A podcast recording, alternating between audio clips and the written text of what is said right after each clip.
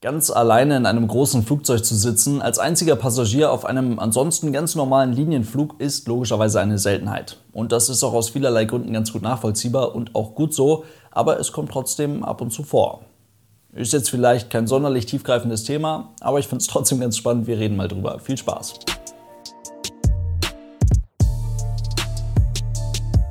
Und damit hallo und ganz herzlich willkommen. Ich hoffe, es geht euch gut. Vor ein paar Tagen hat unter anderem Aerotelegraph in Bezug auf ein Newsportal aus Pakistan von einem ganz besonderen Charterflug berichtet. Die Fluggesellschaft Highfly, welche neben längerfristigen Leasingverträgen mit anderen Fluggesellschaften auf Ad-Hoc-Charter spezialisiert ist. Mit anderen Worten, die springen kurzfristig ein, wenn mal Not am Flugzeug ist. Die fliegen regelmäßig eine Verbindung für Pakistan International Airlines.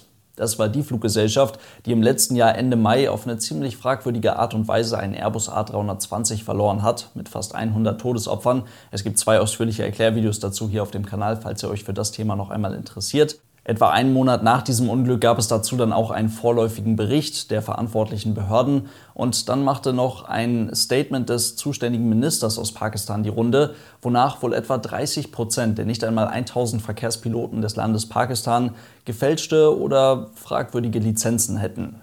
Und laut Ansicht der EASA, der Europäischen Behörde für Flugsicherheit, ist diese Sache noch immer nicht abschließend geklärt. Was wiederum bedeutet, im EASA-Einzugsgebiet haben Fluggesellschaften aus Pakistan, Pakistan International Airlines, zum aktuellen Zeitpunkt nichts zu suchen. Und dieses Flugverbot wurde gerade erst im Dezember für weitere drei Monate verlängert. Das kann man umgehen, indem man eine andere Fluggesellschaft für sich fliegen lässt und in diesem Fall ist das Highfly. Und so wird also deren gerade mal eineinhalb Jahre alter Airbus A330 Neo aktuell regelmäßig auf der Verbindung von Manchester nach Islamabad nach Pakistan eingesetzt. Unter anderem fliegt das Flugzeug auch noch für die LAM Mosambik, wie auch immer diese Fluggesellschaft ausgesprochen wird, die Verbindung von Lissabon nach Maputo. Also es ist tatsächlich ganz interessant, immer mal wieder ein Auge auf die Flugzeuge solcher Charterfluggesellschaften zu haben. Die fliegen teilweise echt ganz interessante Strecken.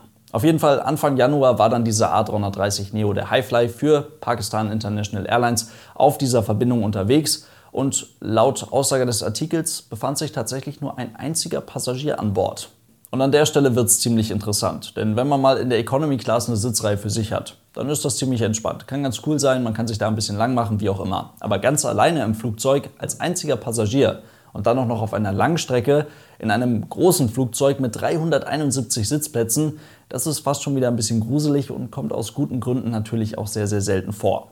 Aber es ist auch nicht ausgeschlossen. Gerade in den letzten zwölf Monaten kam es immer mal wieder zu ziemlich interessanten Flugverbindungen. Zum Beispiel im März 2020, als es darum ging, so viele Leute wie möglich aus den Urlaubsgebieten, aus dem Ausland zurück nach Hause zu holen. Die ganzen Rückholerflüge, ihr habt das sicherlich noch im Kopf.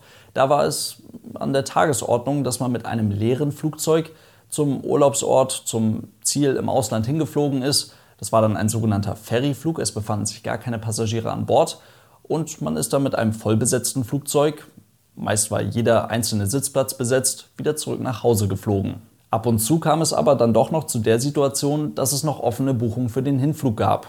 Also nicht jeder Flug wurde ja als Rückholflug ganz neu aus dem Boden gestampft, sondern man hat ja auch versucht, den regulären Flugplan so lange wie möglich aufrechtzuerhalten und einen stabilen Flugbetrieb weiterzuführen und über diesen Flugplan dann auch Leute nach Hause zu holen. Und da war es dann eben so, dass man davon ausgehen musste, dass eben bei diesen offenen Buchungen auch noch Leute dahinter stehen, die jetzt tatsächlich diesen Hinflug durchführen werden. Viele der gebuchten Passagiere kamen dann zwar oft nicht zum Flughafen, aber wenn dann mal jemand erschienen ist, pünktlich zum Flug erschienen ist, dann war das ab und zu tatsächlich auch mal der einzige Passagier an Bord. Und so habe ich zum Beispiel auch schon einige Flüge durchgeführt mit nur einem einzigen Passagier in der Kabine.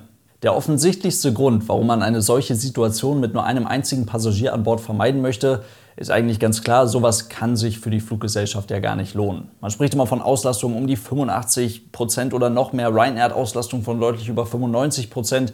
Damit kann man Flüge rentabel durchführen.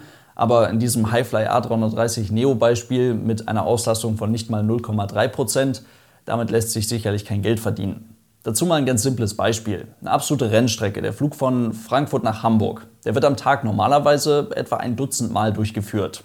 Und da kann es dann eben dazu kommen, dass an bestimmten Tagen zu bestimmten Uhrzeiten die Auslastungswerte mal sehr, sehr gut sind oder halt eben dann auch mal sehr, sehr schlecht. Alleine an Bord ist man deswegen aber eigentlich noch lange nicht, denn das wäre nicht nur für die Umwelt nochmal deutlich bedenklicher, als es die ganze Nummer eh schon ist, sondern diese Flüge wären für die Fluggesellschaft auch einfach gar nicht wirtschaftlich durchführbar. Also versucht man dann, auf so stündlichen Flügen geht das auch ganz gut mit wenig zusätzlicher Fracht und so weiter, versucht man dann, die betroffenen Passagiere clever umzubuchen.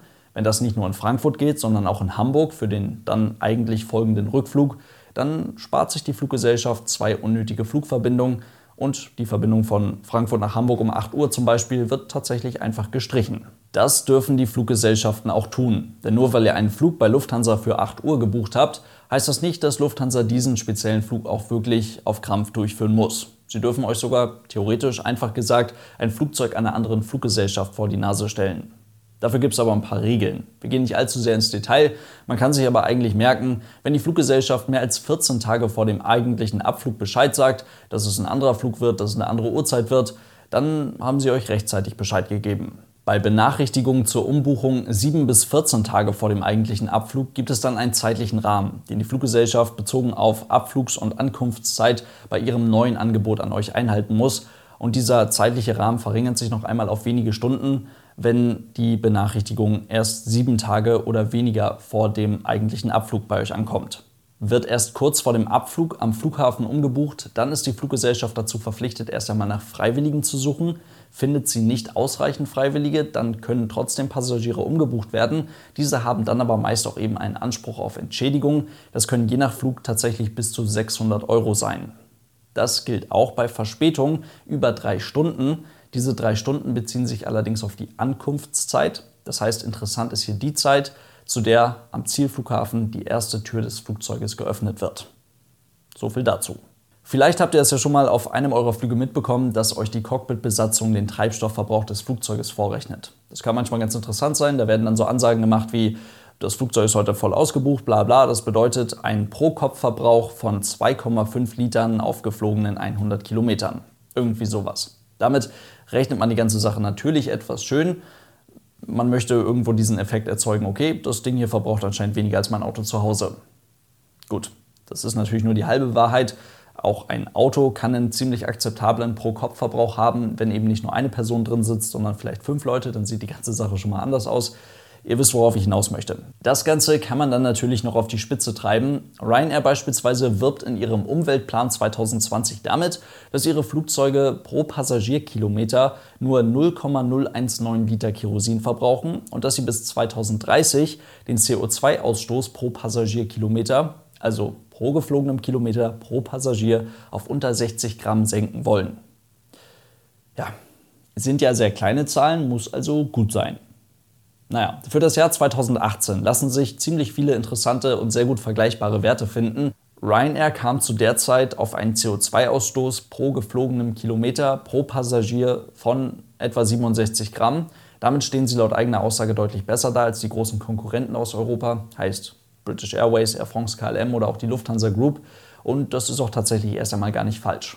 Die Lufthansa Group gibt für das Jahr 2018 in ihrem Umweltbericht einen durchschnittlichen Kraftstoffverbrauch pro geflogenen 100 Kilometern pro Passagier von 3,65 Litern an. Um das jetzt in die etwas ungewöhnliche Angabe von Ryanair in Passagierkilometer umzurechnen, müssen wir das Ganze einmal durch 100 teilen. Dann kommen wir auf 0,0365 Liter Kerosin pro Passagier pro geflogenem Kilometer.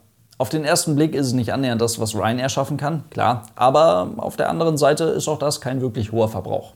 Logisch. So, dann geht es noch weiter mit dem CO2-Ausstoß pro Passagierkilometer im Jahr 2018 innerhalb der Lufthansa Group. Da kommt man auf 91,9 Gramm. Okay, auch das wieder deutlich über dem Ryanair-Wert, aber gut greifbar als kleine Zahl. Ja, netterweise werden auch noch die Gesamtzahlen angegeben. Bei täglich fast 3400 Flügen innerhalb der Lufthansa Group im Jahr 2018 mit etwa 390.000 Passagieren kam man über das ganze Jahr 2018 hinweg auf einen Kerosinverbrauch von 10,25 Millionen Tonnen. Das ist eine Menge. Das sind etwa 12,8 Milliarden Liter Kerosin innerhalb der Lufthansa Group. Fast 5 Millionen Tonnen entfallen dabei allein auf die Lufthansa Passage und das in einem Jahr. Dabei wurden über das Jahr 2018 hinweg 32,3 Millionen Tonnen CO2 ausgestoßen. Das sind die richtigen Zahlen, die großen Zahlen. und damit sind sie auch nicht mehr annähernd so gut greifbar. Ryanair selbst begründet den eigenen, anscheinend erst einmal uneinholbaren Vorsprung durch milliardenschwere Investitionen in eine moderne Flugzeugflotte. Und so ganz falsch ist das natürlich auch nicht. Ryanair hat sehr viel Geld investiert in sehr viele 737 MAX, die dann sicherlich auch irgendwann mal ausgeliefert werden und dann auch vielleicht sparsam durch die Gegend fliegen werden. Und das Durchschnittsalter der Ryanair-Flotte liegt sowieso auch deutlich unter dem Durchschnittsalter der Lufthansa-Flotte und auch deutlich unter dem Durchschnittsalter vieler anderer Fluggesellschaften hier aus Europa. Aber die eigentliche Begründung liegt sicherlich hauptsächlich im Geschäftsmodell, denn Ryanair ist eine Low-Cost-Fluggesellschaft mit nur einem Flugzeugtypen, mit einer Einklassenbestuhlung, mit einer engen Einklassenbestuhlung, mit einer sehr hohen Auslastung, was dafür sorgt, dass der Pro-Kopf-Verbrauch und der Pro-Kopf-CO2-Ausstoß dementsprechend auch sehr gering ausfällt. Im Vergleich dazu die Lufthansa bietet auch auf der Kurz- und Mittelstrecke eine Business Class an, wenn auch nicht mit einem eigens dafür entwickelten Sitz, sondern nur in Anführungszeichen mit einem freien Mittelplatz. Aber sie können das eventuell doch ganz gut verkaufen und das mag vielleicht ganz gut sein für die Lufthansa, erhöht aber logischerweise den Pro-Kopf-Kerosinverbrauch und den Pro-Kopf-CO2-Ausstoß. Auf der Langstrecke tun das Premium Economy Class, aber auch Business und vor allem dann auch noch First Class sowieso. Weiter gesteigert wird der Pro-Kopf-Verbrauch und der Pro-Kopf-CO2-Ausstoß natürlich auch noch dadurch, dass eine Fluggesellschaft wie Lufthansa, muss man fairerweise sagen, ihre Flugzeuge tatsächlich nicht so voll bekommt, wie das Ryanair schafft. Also die Auslastung der Flugzeuge bei Lufthansa ist im Schnitt nicht so hoch wie die Auslastung der Flugzeuge bei Ryanair. Weniger Passagiere bedeutet zwar auch weniger Gewicht und damit verbunden logischerweise auch einen geringeren Treibstoffverbrauch, vor allem durch ein sehr viel schnelleres Erreichen einer sehr effizienten Reiseflughöhe, aber es ist wie mit jedem anderen Verkehrsmittel auch. Eine schlechte Auslastung ist jetzt für den ökologischen Fußabdruck des Einzelnen nicht unbedingt förderlich. Und mit nur einem einzigen Passagier an Bord eines großen Flugzeuges treibt man das Ganze natürlich auf die Spitze. Und damit nach dem ganzen Gerede wieder zurück zu unserem Flug vom Anfang mit dem A330 Neo der Highfly von Islamabad nach, nee, andersrum von Manchester nach Islamabad mit nur einem einzigen Passagier an Bord. Ja, da kommen dann ganz unangenehme Werte raus. Der Pro-Kopf-Verbrauch aufgrund nur eines einzigen Passagiers, steigt dann tatsächlich auf 600 Kilogramm pro geflogenen 100 Kilometern. Also 750 Liter Kerosin pro Passagier pro 100 Kilometer. Insgesamt ist das dann ein Treibstoffverbrauch von etwa 46.000 Litern Kerosin für diesen einen Passagier auf diesem einen Flug, verbunden mit CO2-Emissionen in Höhe von etwa 115 Tonnen. Der hat seinen Jahresverbrauch auf jeden Fall geschafft. Ist natürlich nur ein kleiner Gedanke, um zu gucken, wie absurd ein Flug mit nur einem einzigen Passagier an Bord ist. Highfly dürfte das ziemlich egal gewesen sein. Die bekommen sowieso ihren Pauschalbetrag fürs Einspringen. Und wir wissen natürlich auch nicht, wie viel Fracht da jetzt mit an Bord war, also wie viel Payload das Flugzeug tatsächlich jetzt auf dieser speziellen Verbindung bewegt hat. Mit anderen Worten, wir haben gar keine Ahnung, ob sich das gelohnt hat oder nicht, aber ich glaube, es war mal ganz interessant darüber nachzudenken, was es bedeutet, wenn man ein so großes Passagierflugzeug mit nur einem einzigen Passagier an Bord fliegen lässt. Damit soll es das für heute gewesen sein. Vielen lieben Dank fürs Zuhören. Ich hoffe, es waren ein paar interessante Infos für euch mit dabei.